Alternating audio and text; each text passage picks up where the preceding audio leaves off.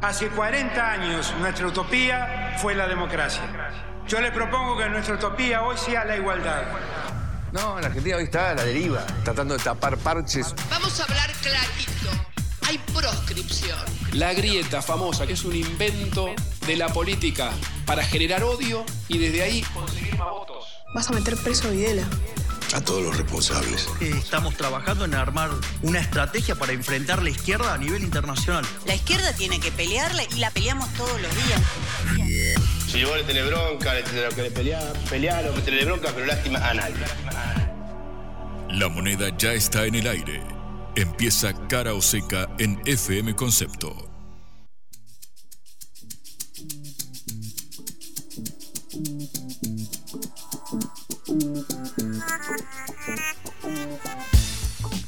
Hola, ¿qué tal? Buenas tardes en este día lluvioso en la ciudad de Buenos Aires. Empezamos nuestro programa Cara o Seca, esta producción de la Agencia Internacional de Noticias Sputnik.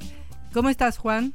Muy buenas tardes, eh, Patri. Absolutamente frustrado en el día de la fecha. Yo intento ponerle la mejor a la lluvia. Sabes que el invierno me cuesta, lo hemos hablado extendidamente en este programa. Pero ya cuando piso una baldosa mojada llegando a la radio y se me inunda eh, la zapatilla, siento que me vuelcan el Atlántico en la media. Ya directamente siento que todo está perdido. Propongo que saltemos este día, la semana y, por qué no, el mes. Vamos directamente a agosto, Patri. Terminemos con esta fase. Agosto todavía, ¿no? Hay que ser septiembre, octubre, noviembre. Si quieres adelantar, adelantemos con el reloj. A mí eh, terminame, tiempo. terminame la conjunción frío y lluvia. Dame uno de los dos males, porque si no, Patri, un poquito de yin y yang, ¿viste? No, no, pero tiene que llover. Mira que en Uruguay no hay agua potable en las canillas. No vamos a decir que no hay agua porque se enojó el presidente de Uruguay, la calle Pou, por el comentario del presidente Alberto Fernández. Pero es cierto que está saliendo agua impotable de las canillas, así que tiene que llover. Sí, y si no, fíjense en mi zapatilla, puede ser que haya un par de, de litros carentes. Bueno, bueno, no creo que a nadie le interese, pero bueno. Eh, hoy vamos a hablar de, como siempre, parte de la candente agenda política, social, económica argentina. Comenzando por eh, que hoy es el aniversario del de el, el centenario del nacimiento del famoso cirujano cardiocirujano René Favaloro, eh, que como todos sabemos se suicidó en el año 2000 pero que dejó unas enseñanzas eh, muy grandes para la salud en momentos en que la salud vive una situación crítica. Patri, viste que en este programa reiteradamente hablamos de la idea de parar un poquito la pelota, porque por fuera de todas las internas partidarias, de todas las luchas palaciegas que hay en, este momento en la oposición más que en el oficialismo, viste que se ordenaron un poquito, hay problemas estructurales eh, de fondo y uno de ellos eh, fue publicado en el día de hoy porque el programa de las Naciones Unidas para el Desarrollo, es decir, una entidad eh, internacional, dio cuenta de que hay más de 1.100 millones de personas pobres en 110 países del mundo. 1.100 millones de personas. La mitad de ellos, como adelanto te lo digo, después lo desglosaremos bien en extensión, eh, son menores de 18 años. Niños, niñas y adolescentes eh, constituyen la mitad de estas 1.100 millones de personas en los 110 países más poblados del mundo. Un horror. Y bueno, para seguir tocando temas candentes, hablaremos de la educación. Es decir, nos estamos metiendo en los temas que deberían ser los centros de la campaña electoral argentina, porque realmente son los problemas que son más graves para la población, ¿no? Y uno que no es tan grave, pero sí, acaso curioso, es el del financiamiento de las campañas políticas, ahora que estamos en plena carrera electoral. En el caso de hoy, la lupa se posa sobre Patricia Burrich, la exministra de Seguridad eh, durante la presidencia de Macri, porque su fundación, su Instituto de Estudios Estratégicos en Seguridad, Asociación Civil, eh, está sobre el tapete porque se está investigando si utilizaba esta entidad, que, cuya titular es ella, eh, para financiar su campaña eh, política eh, como precandidata presidencial. Bueno, hubo una decisión de, por parte del Ministerio de Economía, la propia exministra salió a responder, así que bajamos un poco a tierra y nos metemos en esta contienda electoral que viene bastante caliente, a diferencia del día horrible que tenemos tenemos hoy que es muy frío, Patrick. Bueno, así tenemos un intermedio. Cariseca. Y terminamos con nuestro con nuestro vecino país Uruguay y su la visita de su futuro o, o de su presidente electo a la isla de Taiwán, eh, que es la, una noticia internacional importante por ser uno de los muy, muy, muy, muy poquitos países del mundo que sigue manteniendo relaciones diplomáticas con la isla. Tenemos de todo, Patrick. Sí. Mejor arranquemos, ¿no? Empecemos nuestro programa. Cara o seca de Sputnik en concepto FM 95.5.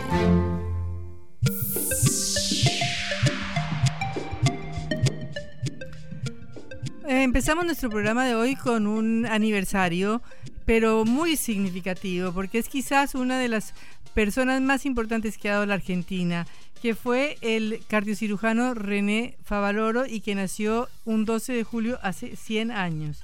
Es el argentino que inventó el bypass coronario, o sea, una revolución en la medicina, una revolución en la cirugía cardiovascular que prolonga la vida de millones y millones y millones de personas que mueren cada año por los infartos y por los taponamientos de las arterias en el corazón. Se calcula que desde 1967 más de 55 millones de personas se beneficiaron con esta técnica revolucionaria que implementó el médico originario de la ciudad de La Plata, capital de la provincia de Buenos Aires. Eh, la vida de Faloro es es tremenda, es apasionante y es apasionante también por su terrible final porque, como sabemos, se suicidó en el año 2000 y vamos a contar por qué, porque tiene mucha relación con lo que pasa hoy en la, en la salud y en la medicina argentina. Favaloro dejó 300 papers médicos, nueve obras literarias, dos autobiografías, una que se llama Recuerdos de un médico rural, porque durante 12 años fue médico de un pueblo rural en la provincia de La Pampa, y investigaciones históricas sobre el general José de San Martín, es decir, era un, erudito, un hombre de una humanidad y de una capacidad intelectual que superaba eh, todos los límites de la medicina y de su propia especialización.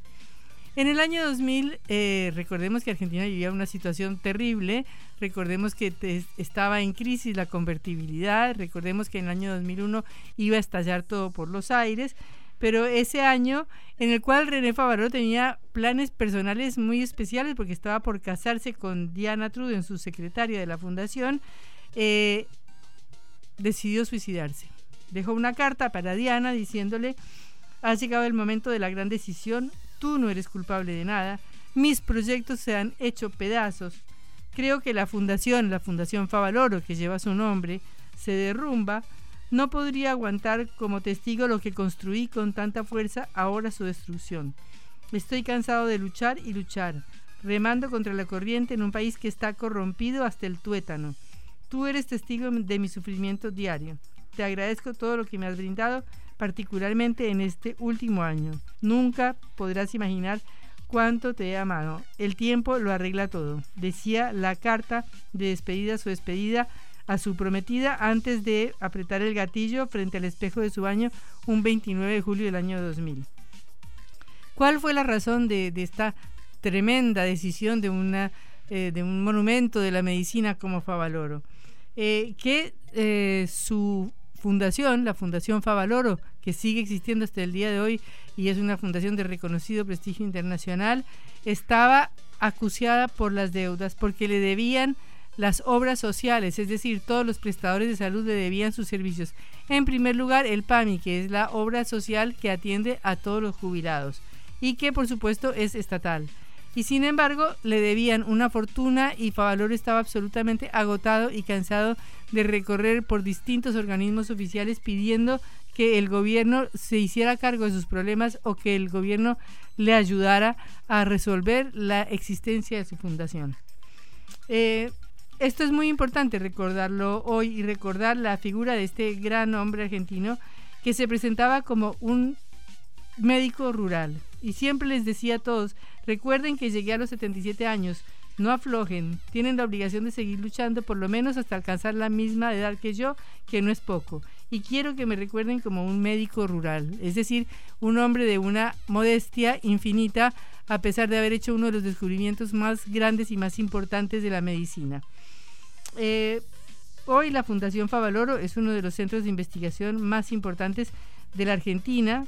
Ha realizado 27.000 cirugías cardíacas, 55% eh, de ellas bypass coronarios. Eh, y hoy, como es el día de homenaje a, la vida de este gran médico y este gran hombre, toda la ciudad de Buenos Aires lo está recordando. Los principales edificios de la ciudad, como la Torre de los Ingleses, el Palacio Lezama, la Usina del Arte, el obelisco se están iluminando de rojo y azul para recordarlo, además de un montón de otros eventos que hay. Incluso eh, se recuerda el día de hoy que hay un asteroide llamado 21508 Favaloro, denominado así por el astrónomo argentino Agustín Kowalski, que era uno de sus muchos admiradores. Y en Google Arts y Culture incluyó el bypass coronario inventado por Favaloro entre los 400 inventos que cambiaron el rumbo de la humanidad. ¿Por qué es la ocasión de hablar de Favaloro hoy? Por la situación crítica que vive la salud en Argentina. Eh, hace poquito recordamos o contamos eh, la historia de esta mujer que vivía en el sur de la, eh, del área metropolitana de Buenos Aires, en Florencio Varela, si no estoy mal, y empezó con su trabajo de parto. Y en vez de irse al hospital que está al lado de su casa, se tomó el tren para llegar hasta un hospital de la ciudad de Buenos Aires con tan mala suerte o con, eh, digamos, con tan desacertadamente que terminó pariendo en el eh, hall central de la estación de trenes de Constitución. ¿Esto por qué? Porque no, decía que era tan mala la atención en su hospital que tenía que venirse para acá para que la atendieran. Pero bueno, es una situación que se vive en todos los niveles de la salud argentina, eh, con médicos que ya no quieren ni siquiera ir a trabajar, con un montón de médicos que están faltando porque les pagan unos, unos salarios tan bajos que ninguno quiere o que muchísimos médicos no quieren seguir recibiendo por el esfuerzo y el sacrificio que hacen. En un país en donde hay tres sistemas de salud que se superponen, que es el sistema público, en donde hay hospitales de excelencia, por supuesto, como el Hospital de Clínicas, que ha sido nombrado uno de los mejores hospitales de América Latina desde ya. Pero además de esos hospitales, existe la salud y los hospitales que son municipales, o sea, dependen de los municipios. Y si los municipios no tienen plata, pues los hospitales tampoco tienen plata. Y luego están las obras sociales que dependen de los sindicatos, porque son las obras que corresponden a cada uno de los gremios, pero que en la mayoría de los casos, salvo las más grandes, tienen una situación muy precaria de presupuesto. Y tenemos el PAMI, que es la eh, atención a los jubilados, que tiene 5 millones de afiliados y un sistema privado que además de eso atiende a los sectores que pueden pagar una eh, prestación eh, de salud por su propia cuenta, que atiende al 13% del país. Pero bueno, todo esto está eh, en una situación muy complicada, muy difícil. Las cuotas de los planes prepagos a los cuales una parte de la atención de la población se atiende son cada vez más altas y las familias tienen que renunciar a sus obras prepagas y tienen que ir a la salud pública. Y los medicamentos eh, que han tenido unos aumentos de costos enormes representan casi el 30% del gasto en salud del país. Pero lo grave es que hay tratamientos costosísimos, eh, tratamientos para el cáncer, tratamientos para otras enfermedades crónicas o para terapias eh, genéticas para distintos tipos de enfermedades que son casi incubribles para las prepagas y para las obras sociales y que son cada vez más de más difícil acceso para muchas personas que no logran llegar a curar una enfermedad que podría ser previsiblemente curable, tratable o manejable. De manera que en esta situación tan grave como es eh, la situación de la salud en Argentina, con este sistema tripartito que se termina siempre cruzando y confundiendo, este, y que no termina de resolver estos graves problemas, eh, eh, es, una ocasión para recordar a una persona que dio su vida por la salud argentina. No solo dio su vida, sino que salvó miles y miles y miles de vidas con su descubrimiento, con su modestia, con su trabajo, con su dedicación y que hoy sería tan necesario para ayudar a resolver los problemas que tenemos. Blanco o negro, sí o no. ¿A favor o en contra? Sputnik para la pelota para reflexionar.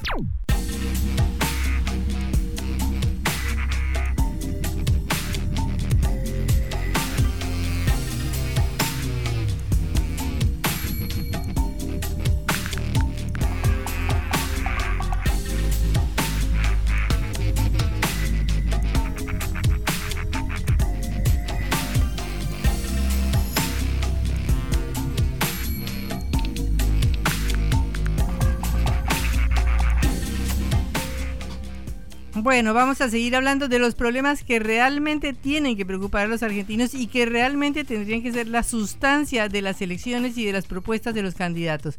Estábamos hablando antes de la salud, un tema crucial, pero ahora vamos a hablar de la educación. Vamos a hablar con una especialista. Eh, muy conocida, una eminencia en el tema de educación que se llama Adriana Puigros, que fue ex viceministra de este gobierno y queremos aprovechar su presencia para preguntarle precisamente por el estado de la educación en Argentina. Adriana, un gusto saludarla. Patricia Lee y Juan Lehmann la saludan desde Caro Seca. Eh, buenas tardes, mucho gusto de hablar con ustedes.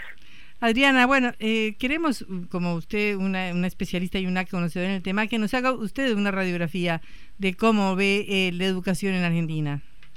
No, hacer una radiografía es una cosa muy Muy difícil, bueno, un poquito. Este, pero, este, bueno, yo creo que estaba justamente recién leyendo un trabajo muy interesante de la Universidad de Chile eh, y del... De, y de pedagogos chilenos en donde cuentan una situación parecidísima a la nuestra y, lo, y acabo de ver, de ver antes justamente un, un trabajo sobre Uruguay en donde también ocurre lo mismo, en donde se ve que hay un avance tremendo de la educación privada, pero no la educación privada tradicional, no es que haya más escuelas privadas, sino que lo que hay es un avance de las plataformas sobre las instituciones escolares, ¿no? Es decir, que realmente hay este, y aparte se compran escuelas, cadenas de escuelas, ¿no? Hay grandes eh, mercaderes que, compran cadenas de escuelas. En Brasil hay muchas cadenas de escuelas, pero 20, 30, ¿no? Este, compradas por una, por una firma.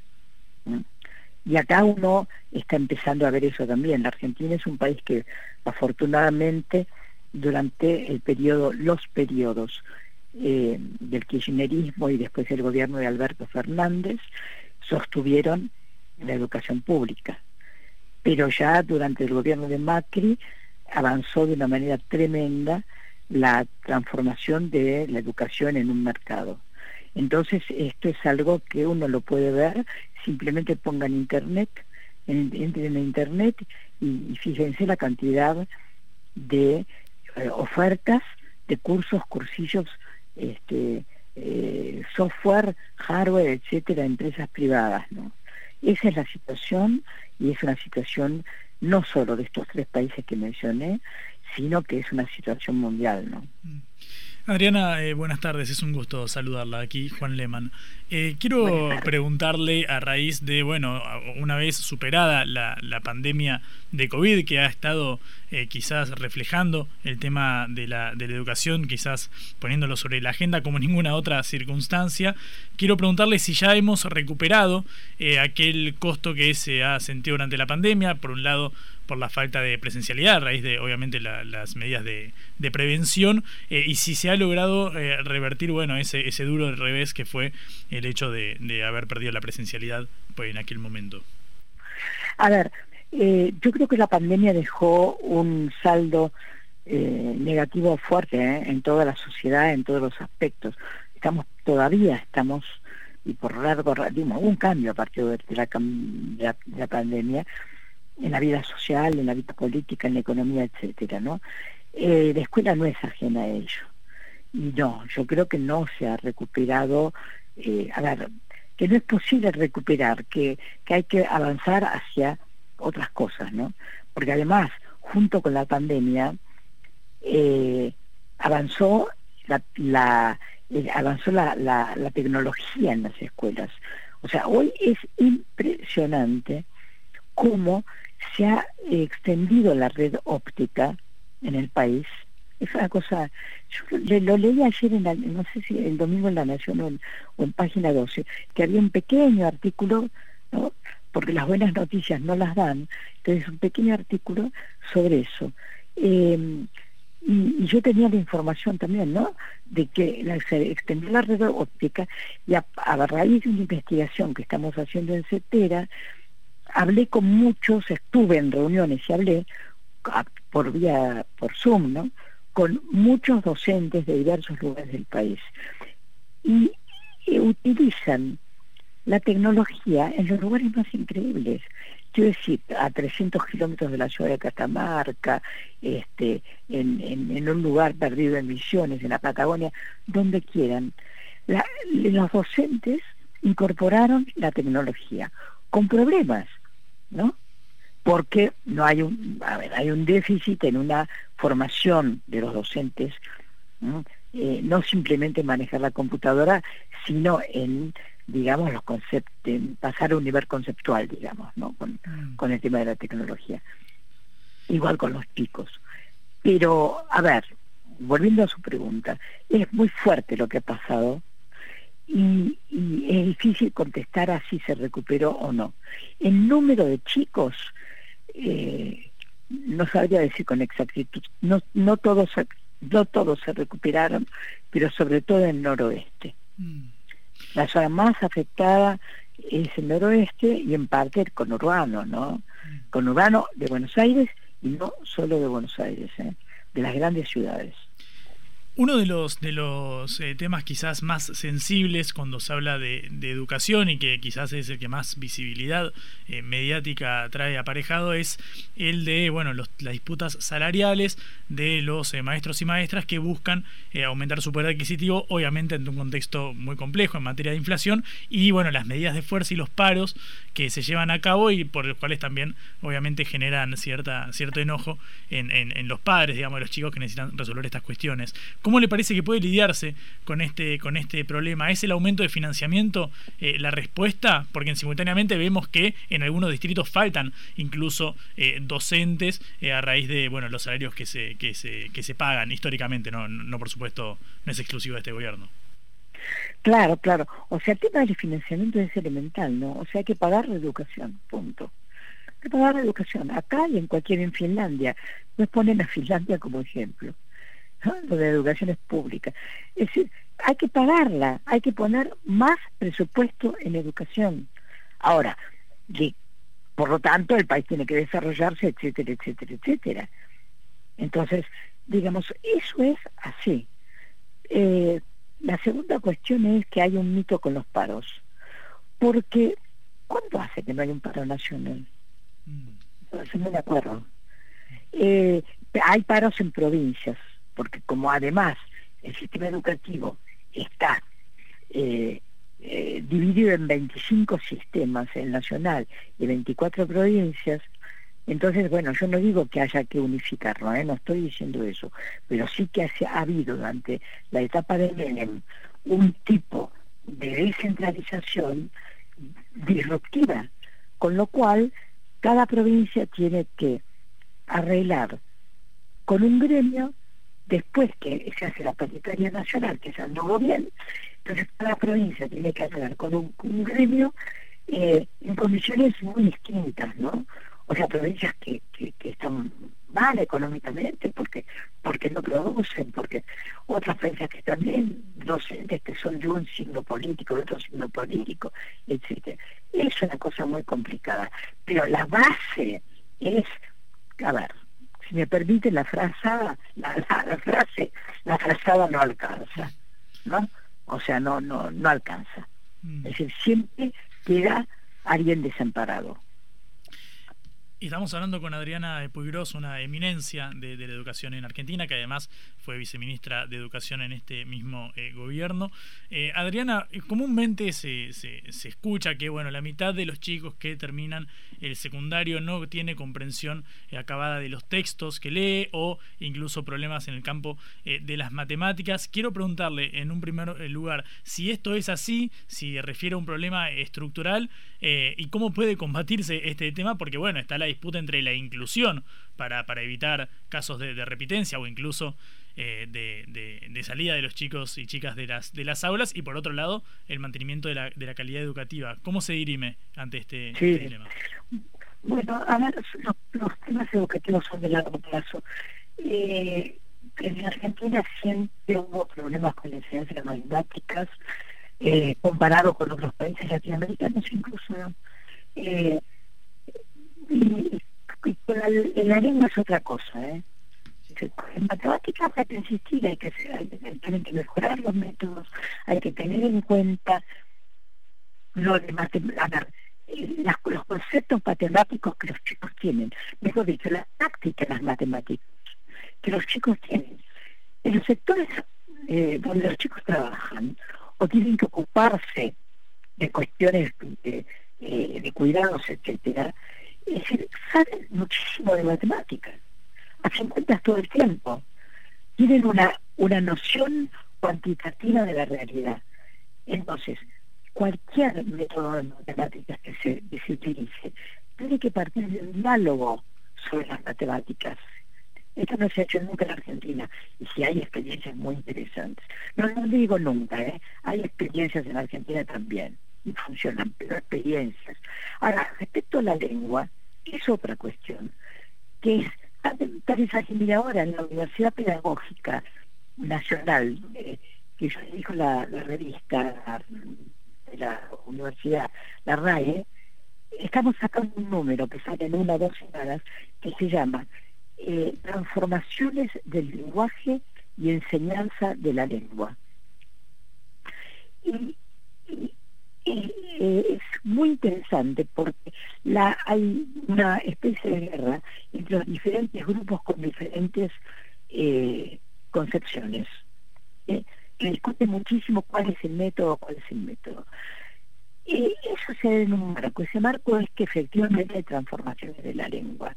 Pero además hay una invasión del inglés como parte de los esfuerzos culturales para, para terminar de hacernos una colonia. Ayer, ayer viajé en un tren, en un ferrocarril acá, urbano, en la ciudad de Buenos Aires, y la cinta por donde pasa, donde dice la próxima estación es tal, es en inglés, en inglés. Yo no podía creerlo. Entonces, es, realmente es la, invasión del inglés.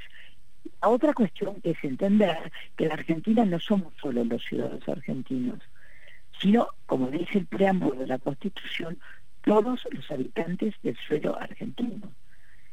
Y ahí juegan muchas lenguas. Eh, Adriana, eh, una pregunta precisamente al respecto de eso, ¿no? Porque dentro de la campaña electoral se escuchan un montón de críticas de que eh, la educación es gratis, de que vienen bolivianos, peruanos, paraguayos de todos lados, de que vienen la universidad yo soy colombiana y los médicos colombianos inundan las universidades y después las guardias de los hospitales. Este, y bueno, muchas propuestas desde la de mi ley de hacer un sistema de vouchers de la educación como en Chile. ¿Usted qué opina, digamos, cómo financiar la educación pública y sobre todo la educación superior? Porque bueno, se supone que la, la primaria y la secundaria tendrían que ser financiadas por el Estado. Ahora, ¿por qué en la Unión Europea hay un acuerdo educativo, ¿sí? por el cual se puede transitar en el famoso pacto de Bolonia, pueden transitar los alumnos de una universidad a otra universidad en un país y se les reconocen los estudios. ¿Cómo puede ser que en América Latina todavía estemos diciendo que nos cuesta pagar a los colombianos? A ver, a mí, a mí me, me, me, ha atendido en los últimos meses por una cuestión menor ¿sí? Un medio, y, y, otras veces por otras cuestiones no tan menores, médicos colombianos. ¿sí? Mi, mi, mi, prepaga, ¿sí? es una muy buena, tiene médicos colombianos, además de argentinos, por supuesto. Y, y es un instituto de formación. ¿Qué más queremos que eh, compartir los conocimientos de médicos de otros países que están aquí. Eso es para un ejemplo. Pero el fondo de la cuestión es el fondo racista, es el fondo antilatinoamericano, es el fondo, eh, digamos, eh, sectario, porque cuando uno ve que el porcentaje de estudiantes extranjeros ronda el 5% en las universidades argentinas, es, es realmente de un grado de dar no sé, hay una palabra que es justo, pero es un grado de egoísmo, eh, tan de, pequeñez, de pequeñez intelectual, de pequeñez intelectual. No entender el, que no entender el mundo en que vivimos además, que, no vivimos en una pequeña localidad, vivimos en un país que está en un continente que está en el mundo, un mundo globalizado. Mm. Entonces, realmente, eh, a ver, a mí me parece que es casi una provocación, es casi una provocación el decir que habría que poner un sistema de, bueno, que, que habría que poner un sistema de vouchers. Lo que dice mi ley, eso es una provocación, no, no es casi una provocación. Es una provocación. Adriana, eh, perdón, la, detengo acá un, instante porque me quedo con esto último que mencionaba sobre, sobre eh, mi ley. Obviamente esto eh, pareciera encontrar terreno fértil para estas críticas a raíz de los problemas que hemos estado eh, enumerando. ¿Cómo puede hacerse para intentar eh, convencer al electorado que no se vuelque hacia alternativas como la de los vouchers o, modelos similares al de Chile, por ejemplo, del que estuvimos abordando aquí en este programa? y bueno, básicamente mantener el, mensaje de que con la educación pública puede haber un progreso constante más allá de las desavenencias económicas que atravesamos el país? Explicarles, eh, yo creo que hay que explicarles que con el tema de los vouchers, cada uno puede decidir la educación que quiera, enseñando cualquier cosa, y que vamos a terminar no hablando el mismo idioma. El mismo idioma en un sentido, eh, vamos a terminar sin ningún tipo de, cultura en común, ¿no? O sea, yo voy y compro, que eso es comprar pedazos de la educación y que sus, hijos van a estar muy mal educados, porque no va a haber una concepción educativa, porque nadie les va a transmitir valores. Yo usaría esos términos, ¿no? Eh, porque no hay ética, porque, porque no les van a enseñar a no pelearse con los demás, sino que van a tener, no va a haber un currículum, no va a haber un currículum. Cada uno va a comprar lo que quiera va a desaparecer, eso ya ocurrió eh, en, otros momentos de la historia, ¿no? El, Ministerio de Educación, aparte lo estaba López Murphy, lo viene proponiendo hace años. Desaparece el Ministerio de Educación, pero, a ver, esto no es fantasía, esto es así. O sea, es una propuesta concreta de un miembro de Juntos por el Cambio. Eh, que desaparezca el Ministerio de Educación, como hicieron con Salud, que hicieron Secretaría, que cada provincia, que la secretaría que quede, mande eh, dinero a las provincias y que se arreglen. Es deshacer el sistema educativo nacional. Exacto, sería un shopping de educación. Adriana, muchísimas gracias por estos minutos en Carose que ha sido muy esclarecedor. Hasta luego. gracias a ustedes, hasta luego. Adriana Puigros, una especialista en educación, ex viceministra de Educación de la Nación. Cara o seca. Es momento de definiciones. Cara o seca. En FM Concepto. Bueno, hemos atravesado la barrera, ¿no?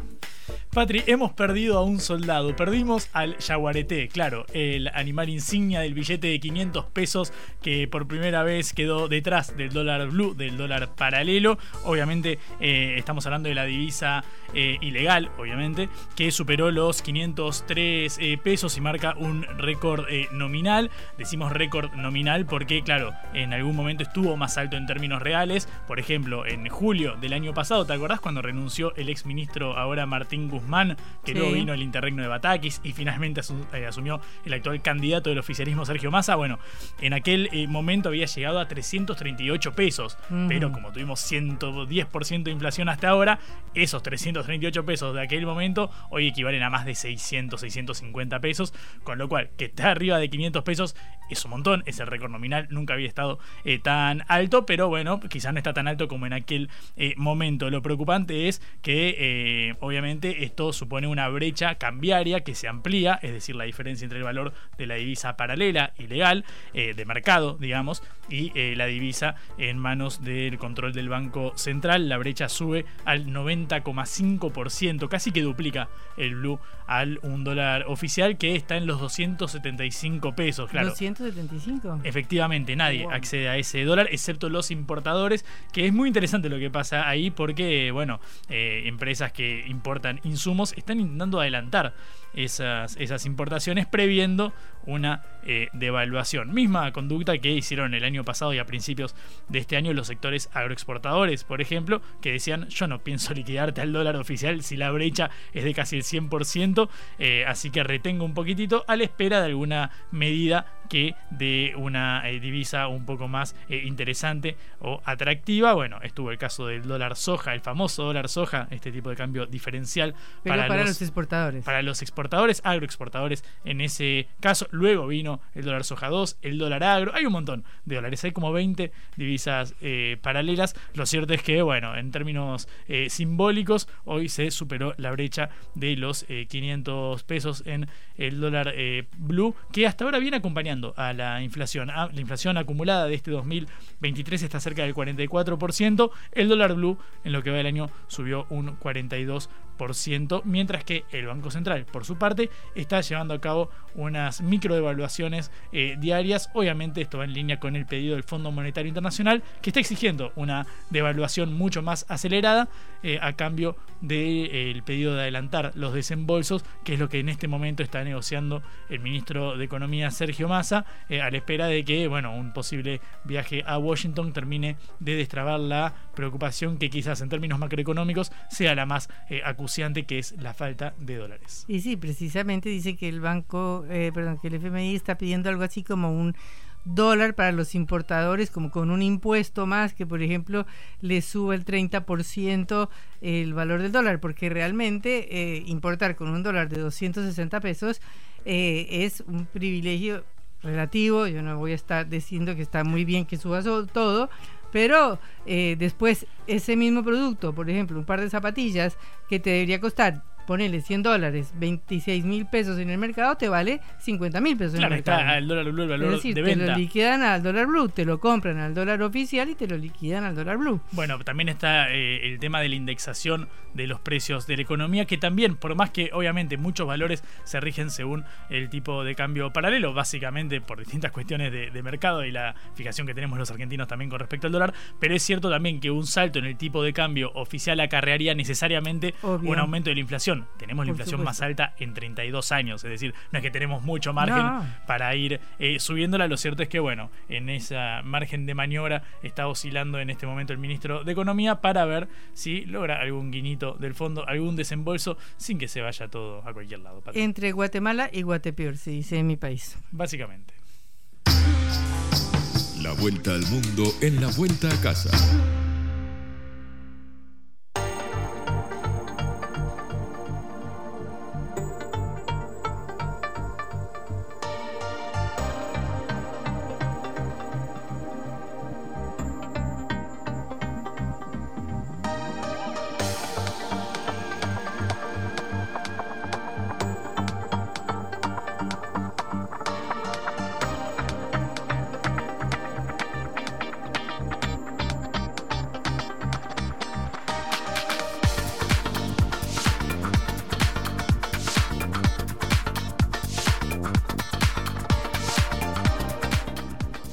Presidente electo de Paraguay, Santiago Peña, afirmó que su país se mantendrá al lado de Taiwán durante los cinco años de su mandato, al reafirmar esta condición como único aliado de la isla asiática en América del Sur.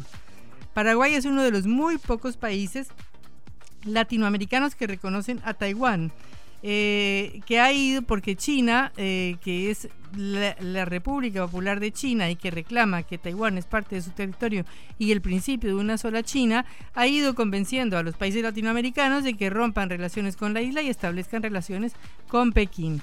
Pero sin embargo, Paraguay todavía sigue manteniendo esta relación privilegiada, diríamos, con eh, Taiwán y por eso el presidente electo ha viajado a Taipei para reafirmar el compromiso como paraguayos de estar al lado del pueblo de Taiwán en los próximos cinco años.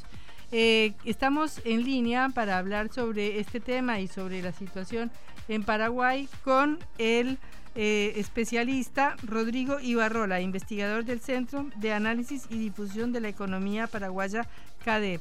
Rodrigo, eh, Patricia, Lee y Juan Lehmann los saludan desde Cara Seca. Un gusto.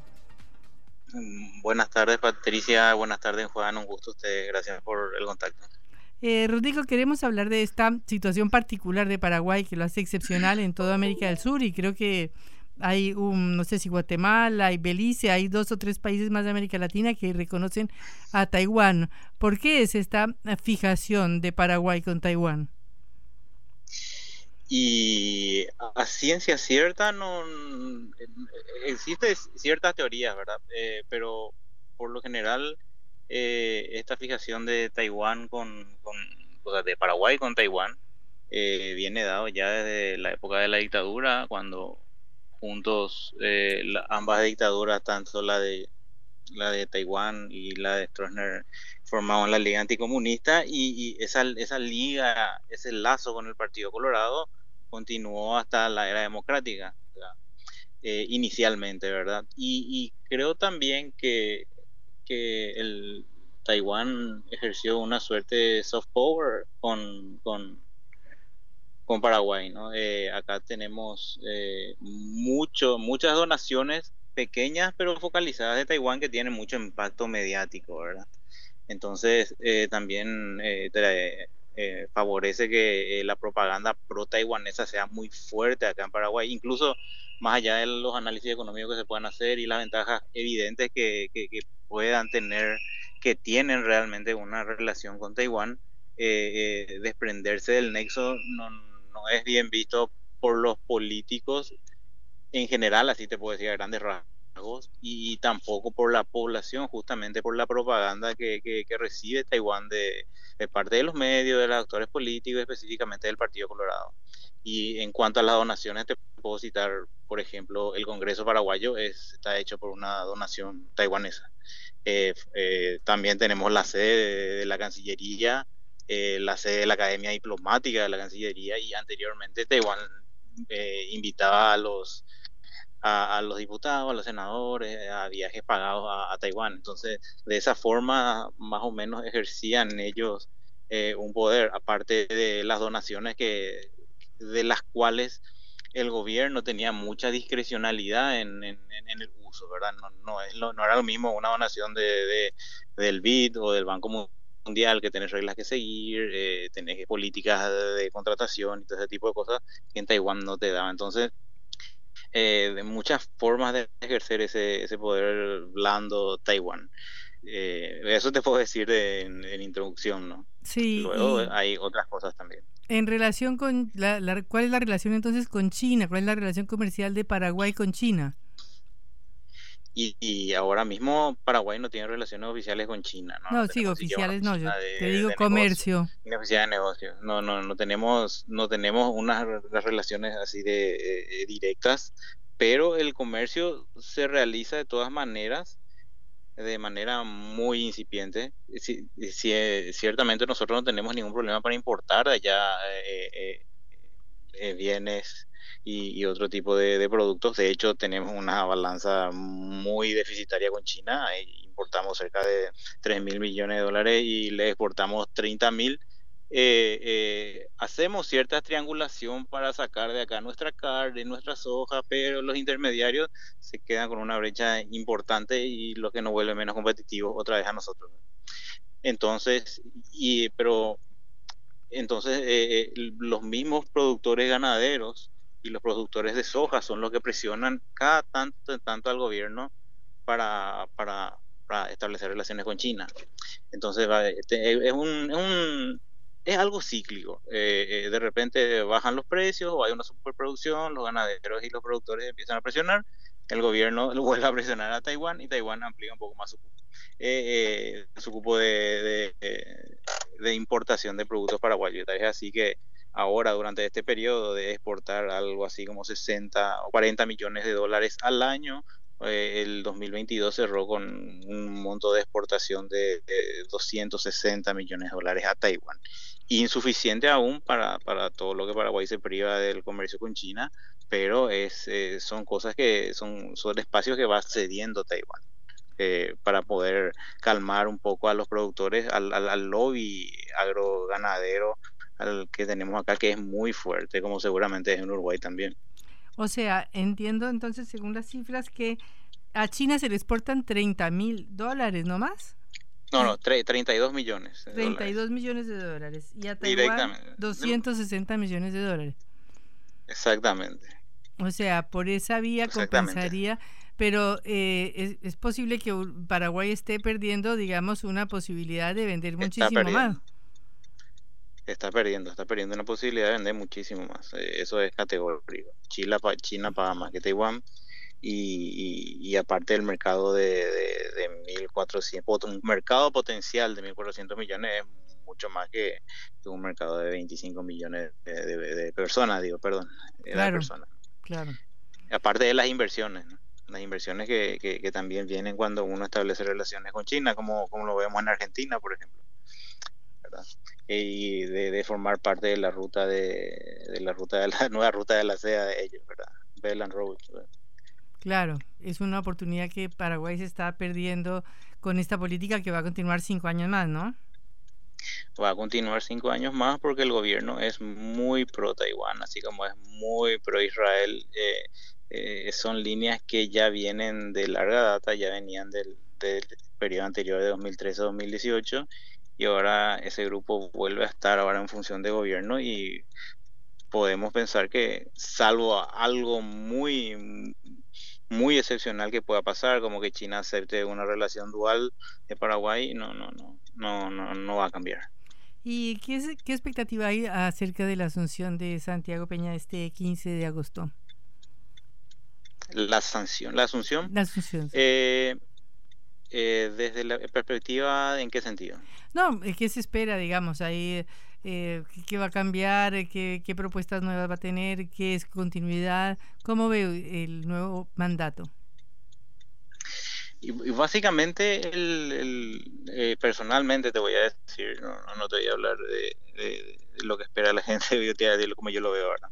Eh, yo pienso que va a ser una, una política, una especie de continuismo de, lo que venimos teniendo ahora, ¿no?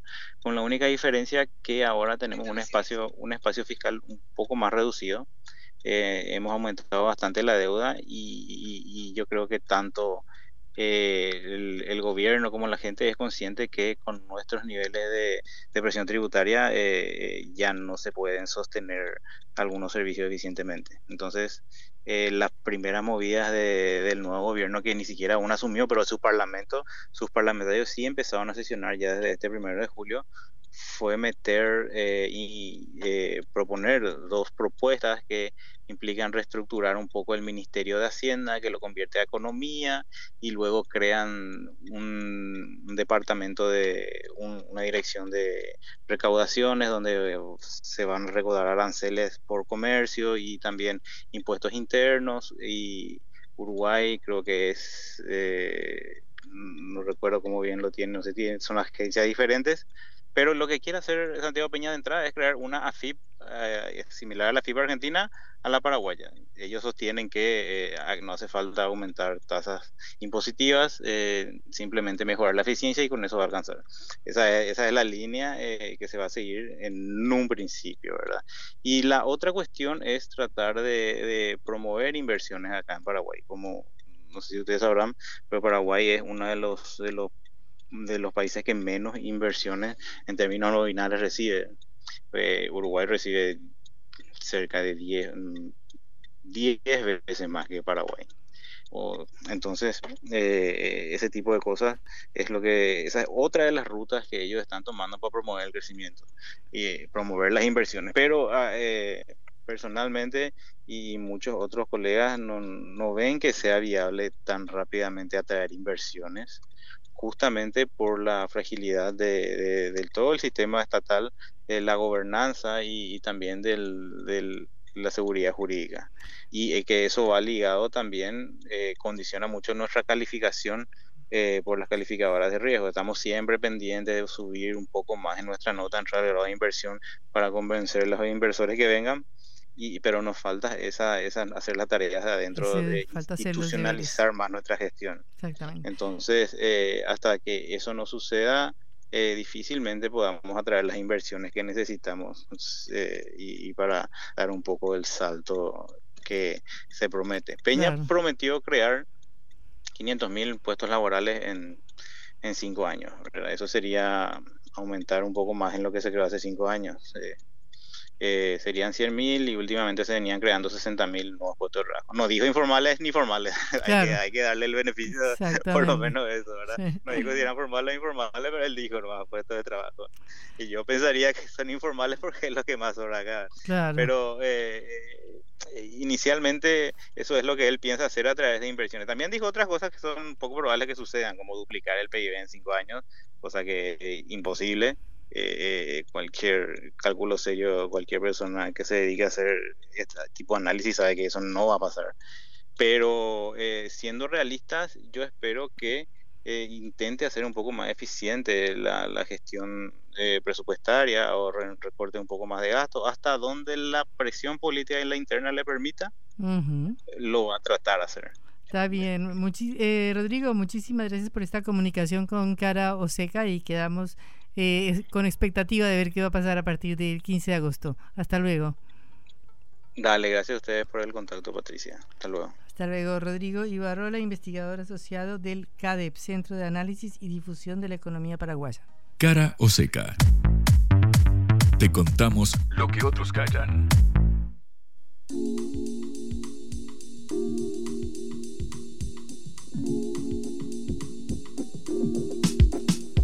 Bueno, nos prometiste un informe sobre la pobreza, Juan. Efectivamente, Patri, el informe no es de mi autoría, sino que tiene mucha más legitimidad de la que podría aportar yo, porque el programa de las Naciones Unidas para el Desarrollo dio a conocer que después de un estudio que incluyó a 110 de los más de 190 países que existen, un 55-60% del total, eh, concluyó que hay más de 1.100 millones de personas que viven en situación de pobreza aguda en, todo el planeta. Eh, en el África subsahariana es el hogar de la mayor parte de ellas. 500 millones de personas pobres viven en el África subsahariana. Otro tanto, otras 400 eh, millones lo hacen en el continente eh, asiático. 5 de cada 6 personas que están comprendidas en este total habitan en estas dos regiones, en el África subsahariana y en el Asia. Este es un índice de pobreza multidimensional que, como su nombre lo indica, no es que se concentra exclusivamente en los ingresos, sino que es multidimensional. Entonces considera eh, aspectos como el acceso a la educación eh, y la salud o eh, vinculados a la calidad de vida como el acceso a una vivienda digna, el agua potable, el saneamiento e incluso la electricidad son uno de los factores para comprender este índice.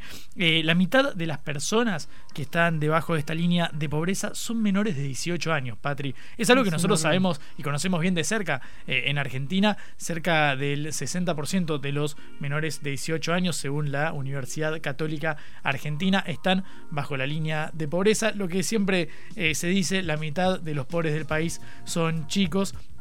Eh, y la mitad de los chicos son pobres. Son los dos fenómenos que conviven en el país. Bueno, a nivel eh, mundial la situación también es de esta eh, gravedad. Em, lo que es interesante es que en los últimos 15 años el segmento etario donde menos se redujo la pobreza, porque si bien hay un progreso en este punto, es justamente en el infantil. Es lo más difícil de combatir es la pobreza infantil. Un dato interesante que surge de este informe de Naciones eh, Unidas, dos de cada tres personas de este conjunto, de este 1100 eh, millones eh, de personas, viven en países de ingresos medios. obviamente por una cuestión básicamente poblacional, los países de ingresos bajos constituyen apenas el 10% de la población total, pero 730 millones de personas en situación de pobreza viven en países de ingresos medios. Son unos de los indicadores de un informe que es muy interesante para, para desglosar y parar un poco la pelota, la vorágine eh, informativa de las luchas palaciegas que tenemos en Argentina y fijarnos en lo que sucede en el resto eh, del mundo. 1.100 millones de personas pobres, según Naciones eh, Unidas, la mitad de ellas menores de 18 años. Grave, es una situación difícil. Es lo que se refleja en la situación de Argentina también. Y bueno, es un dato global y tenemos que concentrarnos en esos problemas. Hoy nos dedicamos a la educación, a la salud, a la pobreza, bueno. Mañana, Patri, quiero que sea full eh, inflación, internas, carpetazos. Claro. Volvamos, volvamos a la agenda habitual de Argentina, por favor, te lo pido. Exactamente. Vamos con la micro después de tanta macro. Exactamente. Bueno, pero no está mal eh, tocar los temas que afectan a los argentinos y que deberían ser el centro de una campaña electoral eh, para ver qué soluciones pueden tener. Bueno, nos vamos, se nos acabó el tiempo, se nos quedaron cosas entre el tintero, pero será para mañana. Eh, recuerden que nos pueden escuchar otra vez en sputniknews.lat. Las cosas que quedan en parrilla, Patri, se recalientan al día siguiente y se hacen sanguchito. Es ley. Eh, cuando decimos nos pueden escuchar, hablamos por supuesto de Patricia en la conducción, pero también de Celeste Vázquez en la operación y Augusto Macías en la producción ejecutiva de este envío. Hasta luego. La guerra contra las drogas ha fracasado. Se ha producido un genocidio en mi continente. Tenemos nosotros que plantar una sola voz y que América Latina, el Caribe, le diga a los Estados Unidos de Norteamérica, no más golpismo. Y se aplica lo que decía Tolstoy, un gobierno que no procura la justicia no es más que una banda de malhechores. Qué cosa rara que diga gracias a la vida a pesar del dolor, porque mi hija dio la vida sabiendo que había que cambiar. La vi ahí que, que, brillaba, que sobresaltaba en ese estadio hermoso y no lo pensé y, y la fui a besar. La vida está llena de tropezones y de fracasos, pero es hermosa. Cara o seca.